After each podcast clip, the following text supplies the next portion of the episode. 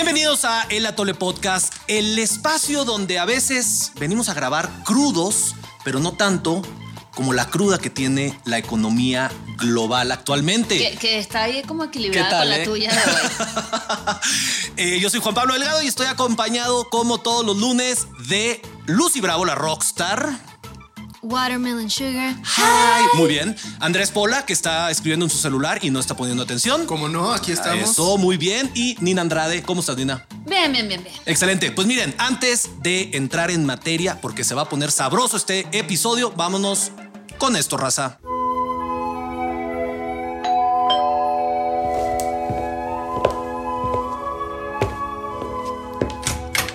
¿Qué onda, mis atolinos? ¡Ah, caray! ¿Por qué traen esa cara? Mm, ¿A poco andan crudos? No, no, no, no, no, no, no. Mm, Bueno, sí. No se apuren mi raza y en lo que les armo un clamatito y unos chilaquiles, déjenles cuento que al igual que ustedes, el mundo entero parece estar despertando de su borrachera. ¿Quién está pedo? ¿Quién? Pero de encierro, ¿eh? Con un dolor de cabeza bastante severo. ¡Ah, mi cabeza! ¿Por qué? Pues nomás porque la reapertura económica está resultando ser un verdadero congal. Sí, qué problema, ¿no? Y claro, pues ¿qué esperaban? Si resultaba obvio que después de aventarse un coyotito de año y medio durante la pandemia, ahora todos tenemos que enfrentarnos a nuestra cruda realidad. Bueno, la vida apesta y luego te mueres. Que si las cadenas de suministro son un despapalle, que si no hay suficiente energía para mantener la luz prendida, que si no hay barcos suficientes para transportar toda clase de mercancías, que si medio mundo anda endeudando ay, y sufriendo de la inflación. Nunca entenderé cómo funcionan las altas finanzas. Ah, no les quiero decir, se los dije, pero... Se los dije desde el principio, mi raza. Si lo fácil era cerrar la economía, lo que está cabrito es volver a abrirla. Es imposible. Pero antes de que se vayan por unas aspirinas, mejor vámonos con los analistas del atole, que esta semana agarran un suerito y se sirven una buena birria para ver si logran curarle la mendiga resaca a la economía global. Y hoy hagamos un levantamuertos. ¡Dame vida, Padre Santo!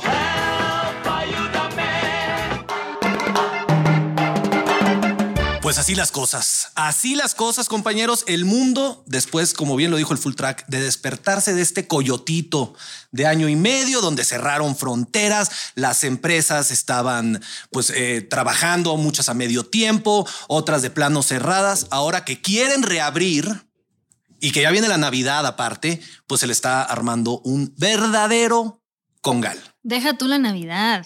Black Friday. Black Friday. El buen. ¿Qué vamos a El hacer, buen fin. señores? Esperar un poquito más.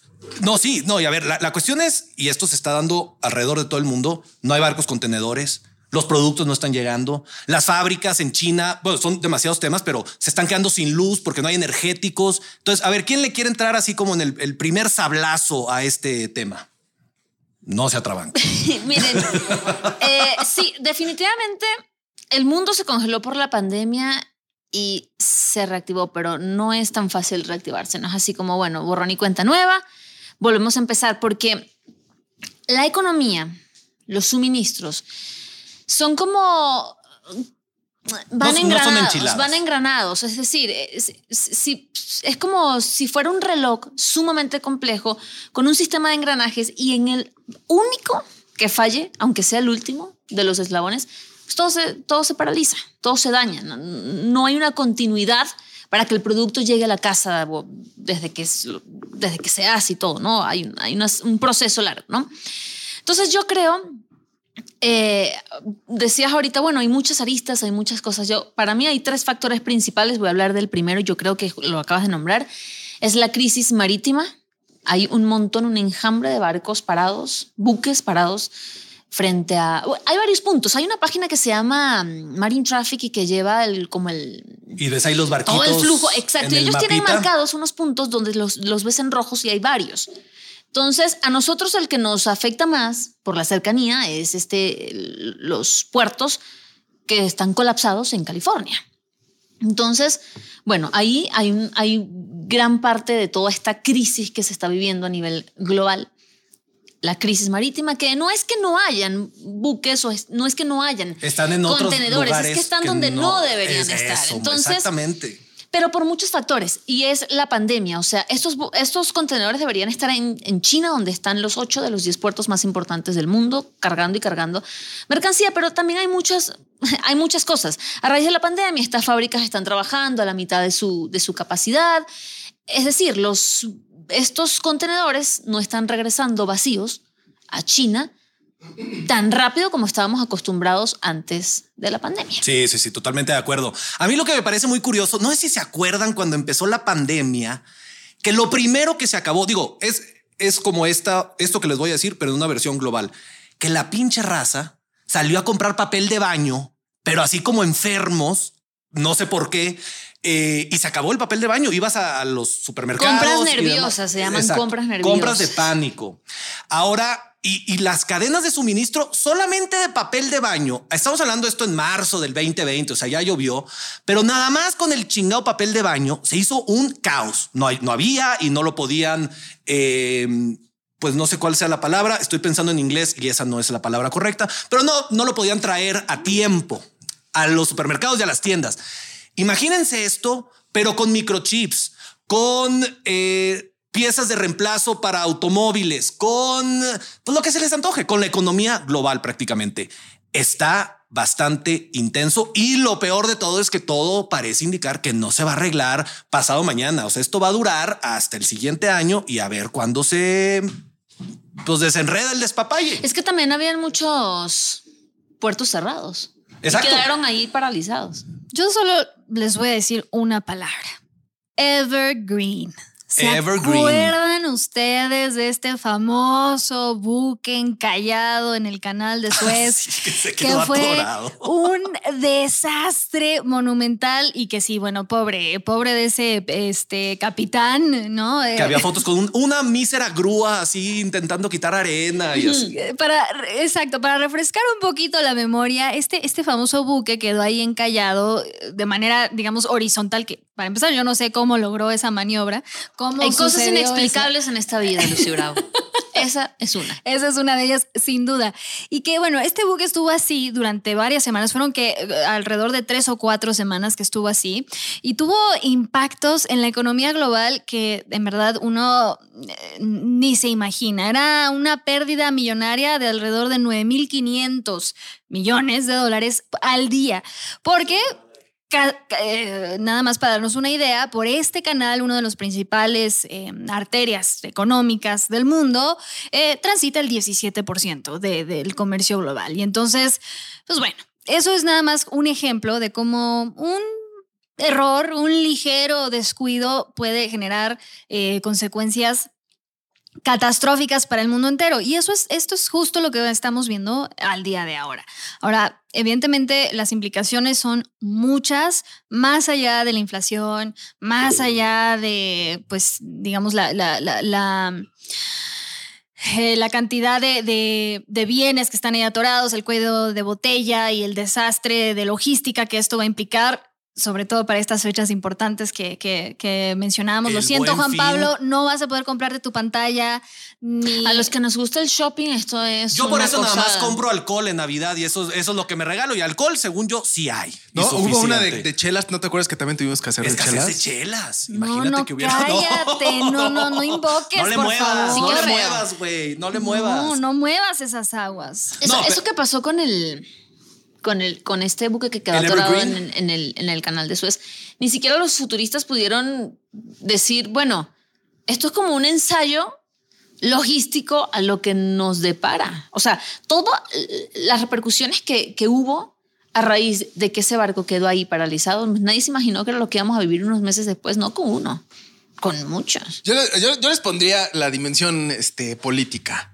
Ay, vas a ver. Claro, claro, toda la vida es política. No, a ver, ve. O sea, obviamente, es que no sé la audiencia qué, tanto le, le, le gusta el tema, pero obviamente la manera en la que la economía mundial se ha expandido durante los últimos 30 años es pues ves dónde es más barato producir qué partes, ¿no? Entonces, por ejemplo, yo voy a hacer tus jeans. Entonces En digo, ah, ok, Indonesia o en la, la tela la compro acá y el algodón lo compro acá y luego que me lo arme un güey en Globalización, ¿no? papá, Exactamente, ¿no? globalización. Bangladesh. Esto es toda la parte que tú dices de cadenas de suministro, Sí, donde correcto. un solo producto pasa por muchos países para que pueda llegarte al final tus jeans acá machines a, a tu casa, ¿no? Ahora, obviamente, ¿qué es lo que pasa, güey? Que los malditos países ricos, porque siempre es el cochino dinero, acapararon todas las medicinas, todas las medicinas, todas las vacunas.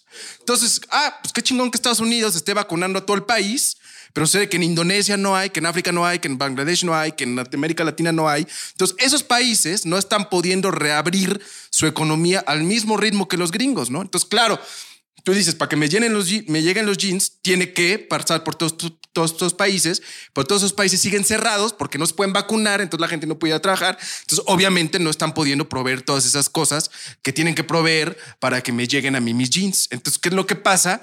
Pues evidentemente se encarecen los productos, ¿no? Ahora, el punto aquí a lo que va, a lo que les decía yo por lo que es político es porque obviamente no es buena onda por lo que el señor Biden está regalando medicina, sino es porque como los hijos de la fregada acapararon todas, Ay, ahora se están dando cuenta, entre otros países, ¿eh? nada más por ahora se están dando cuenta que claro, o sea, esa no era la manera correcta de proceder porque como estás vacunando a ritmos tan diferentes, tan, tan, tan diferentes. Entonces ahora resulta que, claro, las economías más pobres, como siempre, son las más jodidas, pero son las que están deteniendo el comercio global y entonces ahora sí ya se vieron en aprietos en los países ricos. Que ¿no? como mencionas es donde se hace gran parte del- de, de los productos que consumimos acá. Claro, en- pues tu iPhone nada más lo, lo le ponen el cartoncito en Estados Unidos, pero el oro viene de otros lados, el chip el viene de otro lado, el silicón de ensamblaje. su madre. ¿No? Sí, sí, sí. A ver, que sí, sí, sin duda. Eso deja muy en claro que sí, la, la fragilidad absoluta de las cadenas de suministro, porque aparte, sí, estos, ahí voy yo de también ya me metiste lo socialista. Bien. Las grandes empresas lo que no hacen es tener en sus bodegas, porque les cuesta, productos como de reserva. Entonces, toda la cadena de suministros global O te funciona. Sí. Sí, no, pero funciona como bajo pedido número uno Claro. y con el menor desperdicio, digamos, de espacio y de, y de tiempo y demás. Entonces, una fregadera Claro. que te falle y le hacen la torre a todos, a todo el mundo. Y te falla por, para, por aborazado, Por sí, abo- por quererse llevar todas las mendigas vacunas. Bueno, que sí, evidentemente ah, está el factor de, de- las vacunas, pero yo creo que también es eh, de alguna manera como el reflejo, o, es la crónica de un desastre anunciado, porque eh, en esta ocasión fue la pandemia, pero ya hemos visto muchos ejemplos de cómo pues cualquier cosa puede provocar este tipo de, de disrupción en las cadenas de suministro. Y justo cuando se habla de, de estas famosas cadenas de suministro internacionales, como que repente sí puede ser muy complejo. eh, el, realmente como dimensionar hasta qué grado em, justo eh, es, es un equilibrio hasta eso bastante frágil. Y por eso ya que estamos en el, en el terreno político, uno nos explica por qué, eh, pues como que mm, muchos gobiernos, no, no voy a, mm, Nómbralos, no voy a mencionar nómbralos. cuáles, insisten y parecen empeñados en justo eh, como interrumpir estas cadenas de suministro, ¿no? Promoviendo sus propias agendas, etcétera. Y como que de repente se nos olvida realmente cómo estamos, a, a qué grado estamos interconectados, ¿no? Nuestras economías, etcétera. Entonces, sí, quizás en lo político, en el discurso suena muy bonito, el ver hacia adentro, el promover el mercado interno, etcétera. Pero la realidad es que, a ver, México y todas las economías del mundo están insertas en este mercado global es lo que es, es lo que hay. Entonces, pues justo aquí lo preocupante desde mi punto de vista de esta crisis es que justo los detractores de la globalización, del mercado internacional y del comercio global, de este sistema como tal, pues van a aprovechar esto a más no poder, lo van a capitalizar para promover, evidentemente, sus discursos nativistas, proteccionistas, etcétera. Completamente de acuerdo. Y eso va a ser verdaderamente grave. Lo vamos a ver en los próximos procesos electorales. Y, y- y eso, a ver, eh, es lo verdaderamente preocupante y lo verdaderamente grave. Porque las implicaciones son severas. Nada más para poner un ejemplo sobre la mesa, lo que está pasando en Reino Unido, que tiene que ver no con el tema de las vacunas, no con el tema de, de- de la pandemia como tal, sino con un, un pequeño capítulo ahí en la historia del Reino Unido llamado Brexit, ¿no? Donde se promueve la salida del Reino Unido de la Unión Europea y, oh sorpresa, pues claro, esto iba a tener consecuencias entre ellas que simplemente pues ya no iban a tener o generar los incentivos o las condiciones laborales para que muchos de los conductores de eh, pues los transportistas, digamos, de, de- de- petróleo eh, y de, y de gas no pudieran permanecer en Reino Unido para trabajar y por ende ahora tienen una escasez brutal de conductores y entonces tienen una crisis energética sin precedentes y filas larguísimas de horas para cargar gasolina. Ronaldo tuvo que esperar nueve horas para, bueno, evidentemente él no. Y muy, al, chofer. y muy al estilo de nuestro presidente acá en México, puso al ejército a conducir esas pipas de gasolina para que sí pudieran llegar a las petrol stations. Eh, no, pero tienes toda la razón. A ver, y, la- y si la gente dice, a ver, pues yo voy al, a cualquier supermercado, para no decir marcas, que paguen si quieren que los mencionemos, y dices, pues yo encuentro todo, encuentro tortillas, encuentro frijol, pon tú que sí, o sea, eso sí hay, y hasta ahorita eso no afectado, y muchos de esos productos, como ahorita decía Lucy, pues son de consumo interno y se producen aquí. Pero, ¿te acuerdas? Es que, ahí en estábamos- ese punto, ahí en ese, ahí en ese, en esa parte, perdón que te interrumpa. Iba a rematar ya, Nina Andrade. Bueno, ahorita, ahorita te toca. Pero mira, realmente, sí, realmente sí hay una escasez. Sí hay una escasez de muchísimos productos en América Latina que es palpable cuando tú vas a un súper. Lo que pasa es que en el caso de México, además de todo lo interno que dices, el puerto de Manzanillo nunca cerró. Ahí estuvo funcionando siempre. De hecho, ahorita está, tiene la capacidad al doble de lo que tenía en 2019 para recibir este, productos. Entonces, pues esa es la única diferencia. Solo toman las, las vías férreas. ¿no? Esa es la única Sí, bueno, diferencia. ya, ya que, ya que lleguen los buques y puedan transportar la mercancía. Eso es otra cosa, eso es otra es cosa. otra y también historia. lo vemos en Estados Unidos. O sea, hay mucha escasez de personal también, así como en el Reino Unido.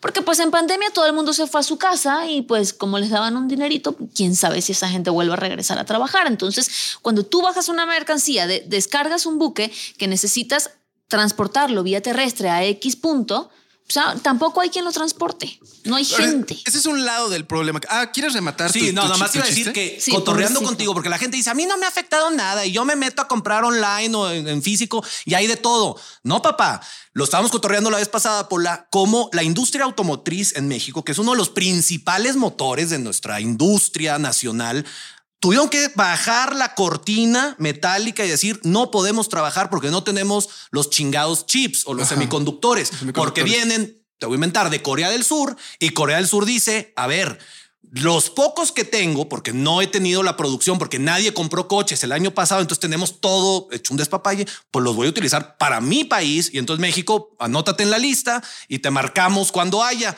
Entonces están cerrando industrias que están afectando Es que en parte- pasó 383 mil coches no se 300. produjeron. Ah, Pasó muchísimo que las empresas, ¿Qué las pasó, fábricas papá? cerraron y obviamente cuando se reactivan, cuando se van a volver a abrir, tener una cola de pedidos. Es correcto. Pero mira, ese es un, ese es un lado del problema que es el, el- el- el Sí, lado de la. De la oferta, ¿no? O sea, hay poca oferta. Pero además, y perdón, me voy a seguir dando gusto pegándole a los gringos. Ay, si Dios. tienes un gobierno, que ojo, eh, es Ciérrale que es- el micrófono, Luisito. No, lo que- no, además, además el tema es complicado porque obviamente dices, puta, hijo, yo qué hubiera hecho. O sea, pero si tienes un gobierno que dice, además le voy a inyectar un chorro de lana y qué es lana que toma. Aquí tienes mil dólares, ve y cómprate lo que se te pegue la gana. Entonces tienes bien poquitos productos del casi de lo que quieras y tienes un chorro de gente que quiere gastar un chingo de lana. Entonces tienes un poquita oferta, un chorro de demanda. Obviamente es la peor combinación. Entonces suben los precios de todo y la gente, porque en una temporada normal a lo mejor hubieras dicho, bueno, pues con la lana que tengo me compro una tele al año, ¿no? Pero ahorita que quieren comprar seis y luego no están los mendigos chips para ensamblar las seis, no manches, nos vamos a volver locos en este. Claro, el gobierno de Estados Unidos dice porque necesito reactivar la economía, pues inyecto lana, ¿no? Entonces, pero tiene este otro efecto contrario que suben las tasas de inflación, ¿no? Sí, claro. Entonces, entonces, si sube la inflación, la Fed va a decir, no manches, hijo, suban las tasas de referencia, las tasas de interés. Y entonces el crédito se encarece, ¿no? Y entonces las empresas van a tener menos lana para invertir. Entonces nos vamos a ir al demonio, porque obviamente el No, encadenamiento se vuelve no, bien no, cañón, ¿no? Tranquilos, tranquilos. Por eso vamos a contar. Todo es culpa de Biden. Todo para decir que es culpa de Biden. Ya, que te contrate Steve Bannon, güey, para que salgas en su canal. Sí, exacto. Correcto, Ya, correcto. Tal cual. A ver, yo- es que sí, hay, hay tant- eh, justo, hay, hay dos, digamos, dimensiones, ¿no? Están los factores internos, porque voy a, a contradecirte, mi querido Juan Pablo, sí hay productos básicos de la canasta básica que evidentemente se han encarecido en nuestro país. Ah, estamos hablando, sí, estamos sí. hablando de una inflación, de hecho, dado a conocer por el INGE apenas eh, el día de hoy, eh, la inflación anual ya se ubica en un 6.12%. Estamos hablando, imagínate. Y claro, estamos justo hablando de la tasa, o mejor, la inflación acumulada eh, más alta en 21 años. De ese grado es, digamos, como el salto cuántico que dimos justo con eh, estos eh, elementos que ya mencionábamos. Y justo los, que, los productos que registraron este aumento de precios fueron electricidad, gas doméstico LP, cebolla, transporte, huevo, automóviles, nopales y vivienda propia. Esos fueron los que, según el INEGI, más aumentaron sus precios. Y de alguna forma, creo que en el marco de, de- toda esta mm, complejidad eh, que se está viviendo en, eh, en todo el mundo, justo llama la atención que justo en medio de todo esto que está pasando, no solo en México, sino en el mundo, pues la discusión, digamos, eh, nacional en torno a la reforma energética, en torno al paquete económico 2022, como que se, se- da de repente la sensación que se queda corto o que genera quizás más incertidumbre mm, y que quizás no sea la, la- la- la mejor, digamos, em, em, las mejores señales que quisiéramos Claro estar que no. enviando en este momento. No, hombre, el capital está saliendo de México, hay una incertidumbre para invertir. O sea, de Somos, hay dos países que han registrado más salida de capitales. Número uno, República Checa. What? Y dos, México. Con respecto a lo que dice, con lo que estaba diciendo Lucy, que ustedes dos, bueno, le prestaron muy poca atención. Claro que no. No, no, no, no. Este, te digo, Gracias, vu- Nina. vuelvo a, la, vuelvo a lo de la crisis marítima, porque todo esto también generó que se disparara el costo, que se disparara el costo del flete. Por ejemplo, Ah, claro. el año pasado. Quintuplicado el- o sextuplicado. Un, un contenedor que iba de Asia a Estados Unidos costaba 2 mil dólares. Ahorita cuesta 14 mil. En América Latina, o es más, México, un contenedor que llega a México el año pasado, que, viene de Asia, que generalmente vienen de Asia, costaba 2.500, ahorita están 7.000 dólares. Entonces, ¿quién creen ustedes que va a absorber ese costo? No las empresas, Los sino el consumidor. Entonces, claro. por eso muchos productos, no solamente aquí en México, en toda América Latina, en todo el mundo, están disparando los precios. Y si llega un momento que dices, híjole, ya no puedo, ya, ya, ya no, es, es insostenible. Ahí es donde toda esta crisis nos está pegando directamente el bolsillo de cada uno de nosotros, de cada uno de ustedes que nos están escuchando, porque pues, sí, los fletes se dispararon de manera abismal, 500% en el caso específico de México. Buenísimas cifras. A ver, yo le quiero aquí proponer a la mesa un tema bastante polémico. El Fondo Monetario Internacional se reunió hace un par de días y entonces en, en esa reunión donde están viendo la, la perspectiva de crecimiento global que bajó de 6 a 5.9, en fin. Y una de las cosas que dicen que está deteniendo el crecimiento de la economía global, más allá de las cadenas de suministro que están hechas un despapay y demás, es el endeudamiento que traen los países. Pero fue el pinche Fondo Monetario Internacional el que durante la pandemia estaba instando y presionando a los gobiernos a que impriman billetes y gasten. Pues ese es y su la juego.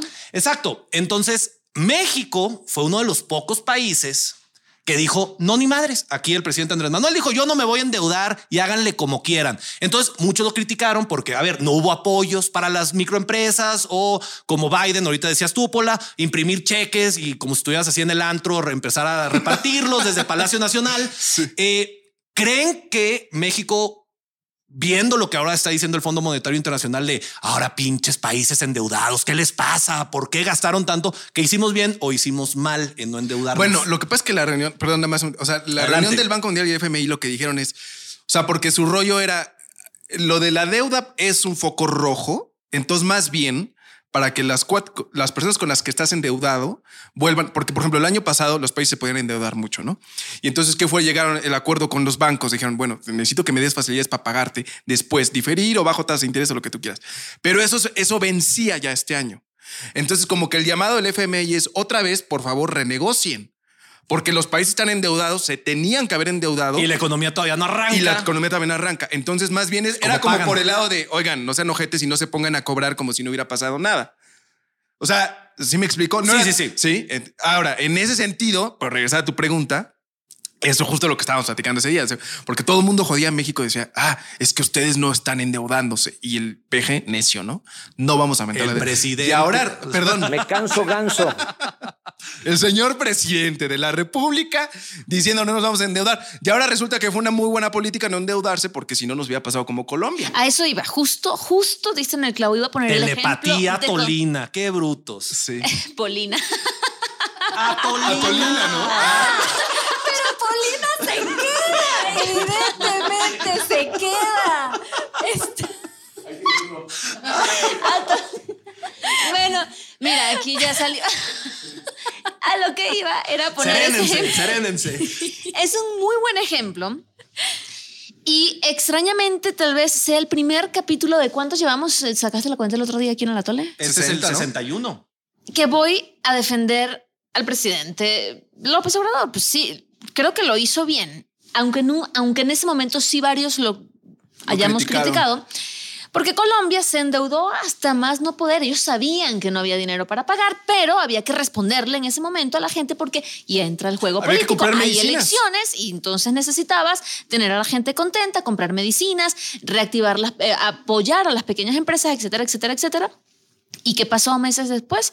Una reforma tributaria, porque el gobierno evidentemente no Claro. tiene dinero y de dónde va a sacar la plata? Claro. De los impuestos de la gente, de las empresas, etcétera, etcétera. Entonces sí está golpeando durísimo la economía en Colombia, justo por haberse endeudado. Lucio de esta manera. ¿Vas a colaborar en este? en este punto. No, es que después de Polina, Es que, a ver, yo sigo. no en ponen atención, shock. estás viendo el está- celular. está- Claro que puse atención, están hablando justo de- del tema Colombia. Y es que me llamó, ¿Están hablando de economía? ¿De qué? Sí. de, de- mm, me llama la atención em, justo que yo también en esta ocasión, sí, voy a reconocer, digamos, eh, uno de los aciertos de este gobierno, pero no el tema de la, de la deuda, porque ahí tengo mis asegúnes, ahorita lo platicamos, pero bueno, más allá de eso, em, yo creo que uno de los grandes aciertos de este gobierno de lograr realmente concretarlo sería el corredor transísmico. Este, esta gran apuesta de conectar el Pacífico con el Golfo de México, con el Golfo de México, sí lograría, creo yo, de alguna forma reacomodar todos estos flujos comerciales y justo eh, prevenir situaciones como lo que se está viviendo ahora mismo en los puertos de Los Ángeles, etcétera, para realmente em, pues justo, o sea, como conectar estas dos regiones que normalmente, eh, pues evidentemente tienen que pasar por, em, por Estados Unidos, ¿no? Para el, el flujo de, de los, de los bienes. Entonces, O el canal de Panamá, ¿no? Pero- él dice que va, a- que, que va a competir, Competir. tal cual con el canal de Panamá. Entonces, eh, justo eh, la Cámara de Comercio, sobre todo de la zona fronteriza de Estados Unidos, es de las cosas a la a lo que más, digamos, le apuestan y le aplauden al gobierno de López Obrador. Hace, hace poco justo emitieron un pronunciamiento al respecto y eh, creo yo que nos habla de alguna manera de, de cómo, pues no estaría nada mal que realmente se logre, pero una vez más, este, pues sí estamos en, en ese terreno de sí, realmente se concreta. Pero más allá de eso, yo creo que mm, sí, el tema de la deuda y el tema de, de- de México estaría genial si esto pues se viera acompañado de un, pues de, de- de un clima que realmente fomente la inversión y de un No, pero por supuesto. entonces Que ahí no sí. está pasando. Exactamente. Entonces es como por un lado sí está muy bien que no se hayan endeudado, et- etcétera. Pero por otro lado, pues le están dando golpes constantemente a la economía con estas señales eh, de lo que ya hemos hablado aquí ampliamente en este podcast eh, con respecto pues al al Estado de Derecho y justo no cambiar las reglas del juego de última hora, etcétera, ¿no? Entonces, pues sí, estaría muy bien que justo no nos estemos disparando en el pie diario, eh, ahuyentando No, y, la y bajo, bajo esa nota de, de la mal llamada reforma energética. Ahora se la regreso yo al presidente. Eh, a ver, no sé si los atolinos y las atolinas sepan, pero este viernes que viene, el viernes 31, empieza en Glasgow, en el Reino Unido, la COP 26 que van a hablar para ver si salvan al mundo o el mundo ya de plano empacamos maletas y ya nos vamos a morir todos, pero eso pasará el viernes, no vamos a hablar de eso ahorita. siempre estás como pensando ese tipo de cosas? Cat cataclismo. que se va a acabar el mundo, ¿no? Y que no vamos a morir y que no va a quedar nada. o sea, qué poca esperanza tienes. Tranquila. Siempre, en todos los temas. A ver, Andrade, Nina Andrade. Eh, Sí, además ni siquiera sabe la fecha, como ah, siempre. sí, el domingo 31. Los números. Gracias, productor. Gracias. Domingo es 31. normal, las fechas no se le Sape. dan muy bien. El domingo 31 El comenzaba domingo, qué? La COP26. No, a lo que voy con todo esto es que otra de las broncas que estamos enfrentando, y esta sí es sumamente severa, es la crisis energética ah, global actualmente. Por muchísimos factores y volvemos a lo mismo. En el 2020 todo el mundo estaba encerradito en sus casas, malamente, los comercios cerraron, malamente, y ahora que están intentando reactivar la economía, resulta que no hay reservas de carbón, no hay reservas de petróleo, porque todas las petroleras pues bajaron, nadie estaba manejando, las industrias, como les digo, estaban semiparadas. A ver, y estamos viendo cosas dantescas. Mira Sí. nada más lo exagerado que soy. Dantescas en China, donde hay provincias donde el gobierno le está racionando la luz, las empresas están teniendo que cerrar porque no hay pinche luz en la Y India. hay países que están alarmados así de dantesco. Porque viene el invierno, Nina. viene el invierno y más que para Eso, iluminar claro. las casas necesitan calentarlas. calentar los hogares. Correctísimo. Y entonces, en el marco de la COP26, porque dicen, ¿para qué chingados estás hablando de eso si no tiene nada que ver? No, Europa dice que muy green energy y somos la vanguardia de los energéticos renovables. Número uno, eh, le están hablando al tío de Lucy Bravo, a Vladimir Putin, y es, oye, tío, me, me pasas más gas porque no hay. Y por lo otro, están teniendo que volver a reactivar sus chingadas plantas de carbón y de gas, que todo va en contra de lo que supuestamente estábamos intentando salvar al mundo, Nina Andrade, Pues es salvar que al mundo. Es lo que decían el año. A ver, pero es- ¿se acuerdan que el año pasado el precio del petróleo Cayó negativos. fue negativo? En o sea, Texas. te pagaban porque te llevaras Correcto. el petróleo en, en Texas. Lo quemaban, lo estaban quemando tal cual. Entonces, obviamente, bajan muchísimo la producción. ¿Se acuerdan que incluso hubo toda una negociación en la que México dijo, no, pues yo no. Cuando nos aplaudieron con honor, según la secretaria, ¿no Pues, te acuerdas? Ah, sí, pero según ella, porque todo Claro, era para que ya se cayera pararon la vieja. así. Sí, exacto. Y Trump le entró al kit. Es ¿Te correcto. acuerdas? Ah, sí, Trump estaba muy interesante dijo, todo no, eso. no hay bronca, México. Yo pago, yo Estaba pongo chingón. tu parte. Sí. Gracias. El gran Trump. El gran, Trump. Trump. Bueno, Ahí, ah, Sí. O sea, pero ahorita, entonces, obviamente, y en ese entonces se habló que tenemos que parar la producción, tenemos que. Pero se dijo muy claro: a ver, abrir un pozo petrolero no es como que le abro el grifo de la llave y empieza a salir otra vez. Toma mucho, cuesta mucho trabajo, ¿no? Entonces, ahorita nos estamos enfrentando a esto. No puede, ya, ya, ya ha habido acuerdos de la OPEP en el que dices, ok, vamos a ir aventando la producción, pero no es como que, ah, pues ya, ábrele ahí, ya Ábrele vamos a la tener llave, más petróleo. claro. No, ahora, lo curioso es que ahorita estamos en récord, precios récord de petróleo otra vez, ¿no? Incluso, incluso México se va a beneficiar porque como México es un país exportador de petróleo, pues Pero es- importamos gasolina. pero es mucho más barato refinarla. Entonces sí no sale el, sí no sale mejor la lana. Pero en todo Bueno. caso, quienes se están enriqueciendo, pues quién es? BP, Petro, o sea, las compañías petroleras. Gazprom. que son a los que les están cayendo. Los- claro, sí. No me das con esa cara, Lucy Bravo. Yo sé que todo lo que beneficie a Vladimir Putin te alegra el corazón. No, yo por eso no me quejo. No, no, no, no, yo no me estoy quejando. O sea, al contrario. No, pero a ver, o sea, eh, no nos puede sorprender que sean los más beneficiados. O sea, al final ellos pues mueven al mundo y. A ver, hasta la propia secretaria Nale lo dijo. Nos guste o no, la economía eh, mexicana estará anclada a las eh, energías fósiles de aquí a los próximos 30 años. Paz, ¿no? Entonces, Chingale. A ver, este sí, es, es un, es Porque, un panorama. porque en el invierno no hay sol. ¿o qué- qué- ¿Cuál fue la no burrada que sopla dijo? el viento. no manches. No, pero a ver, lo, lo que la gente está diciendo, los escépticos, porque hay unos dicen, ya ven, cabrones, a los europeos, por ejemplo, eso les pasa por creerse muy verdes y muy eh, sustentables y no les está alcanzando su energía. Y hay otros que dicen, a ver, no, al contrario, esto significa que le tenemos que doblar la apuesta y tener suficiente capacidad de generación de energías renovables para no depender de Putin, no depender de los árabes, no depender de Irak, no depender de todos estos, de los venezolanos, acá los primos de Nina Andrade. Pero Oye, pero a ver. No, porque qué, qué fea cara. Sí, sí. Pero entonces ya no suena tan feo la soberanía energética del señor presidente. Ay, No, Pola. De verdad. Reno- doblar de la verdad. apuesta Se había tardado, ¿eh? Se había Sí, tardado. ro- doblar la O apuesta en renovables para no depender de. ¿De quién? ¿De quién? De actores sospechosos que nos pueden estrangular. Oigan, ya. ¿Alguien, ¿alguien tiene algo más que agregar? Mm, Estamos de la. Ya, nos vamos a morir todos, Nina Andrade. Sí. Vámonos, sí, Pues ahórrenle porque es- va a estar bien cara su Navidad. Va a Exactamente. estar bien tú. cara su Navidad. Dosis de atole, señores y señoras. Vamos a empezar aquí con Nina Andrade, que me anda viendo feo. Ah, yo. Bueno, Eh, optimista, cautelosa, realista. ¿Cómo ves el futuro próximo con esto de la reapertura? ¿Para dónde vamos? tú decías que esto iba a durar mucho. Yo más bien creo que yo siento que podría normalizarse ya en 2000, entrando el 2022, tal vez mediados, por muy tarde, porque es una necesidad común.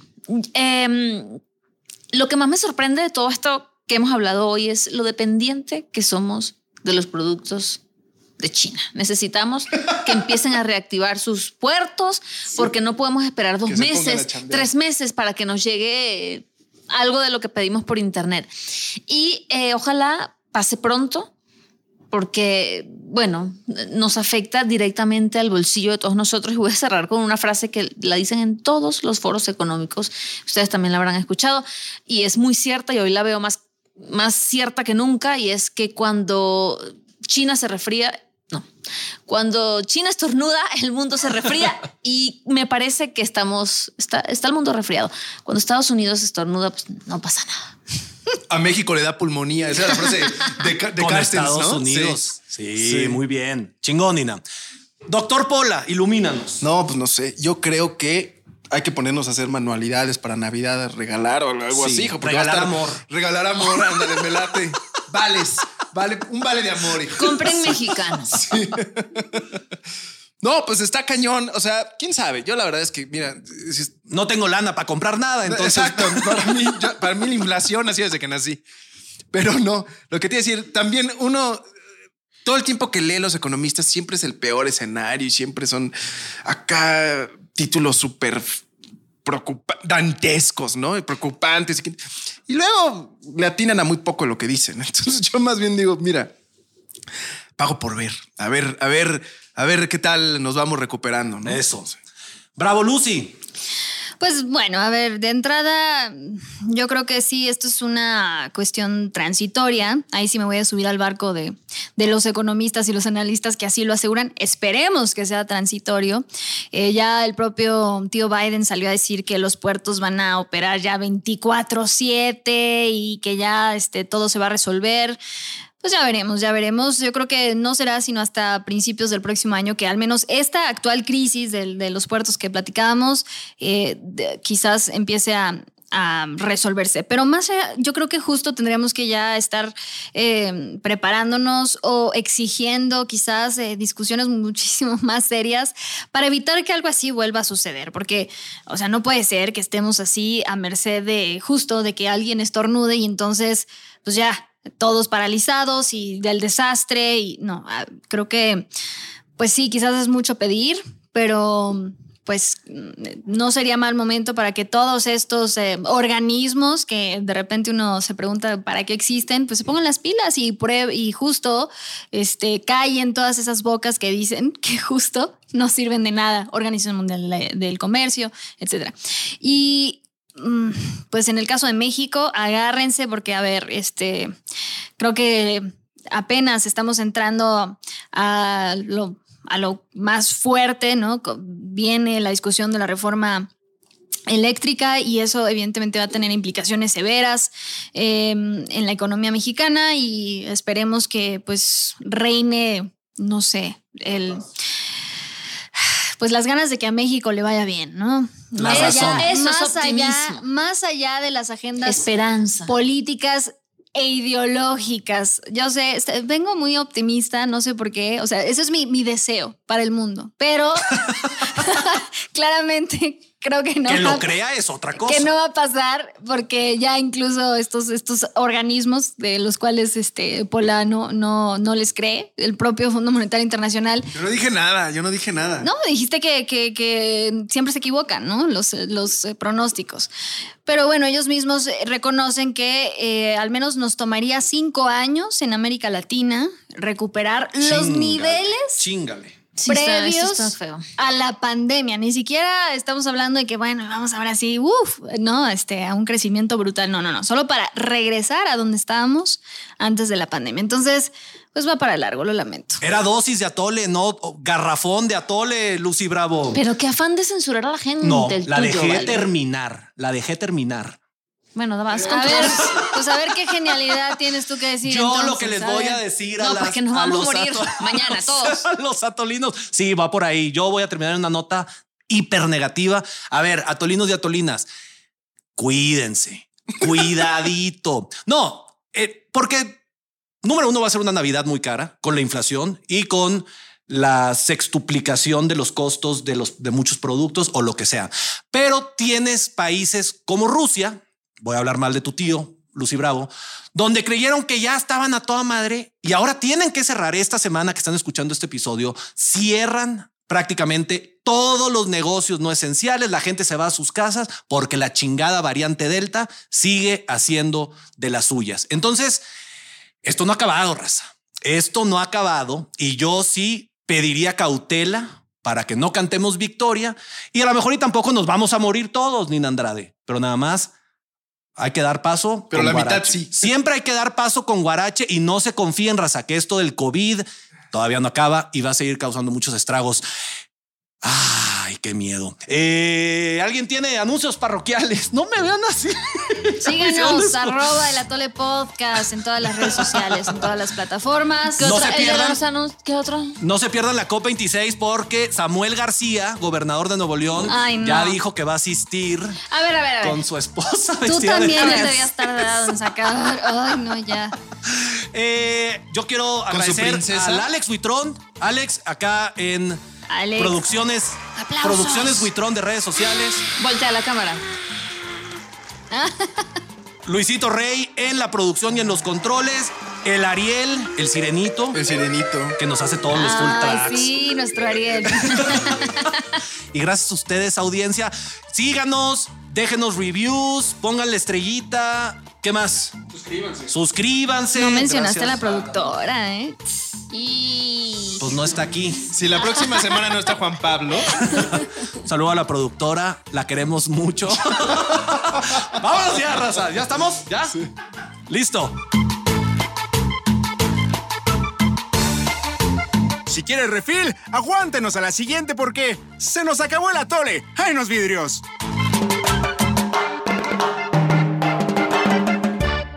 Somos líderes en información digital. Somos multiplataforma. Somos Fuerza Informativa Azteca.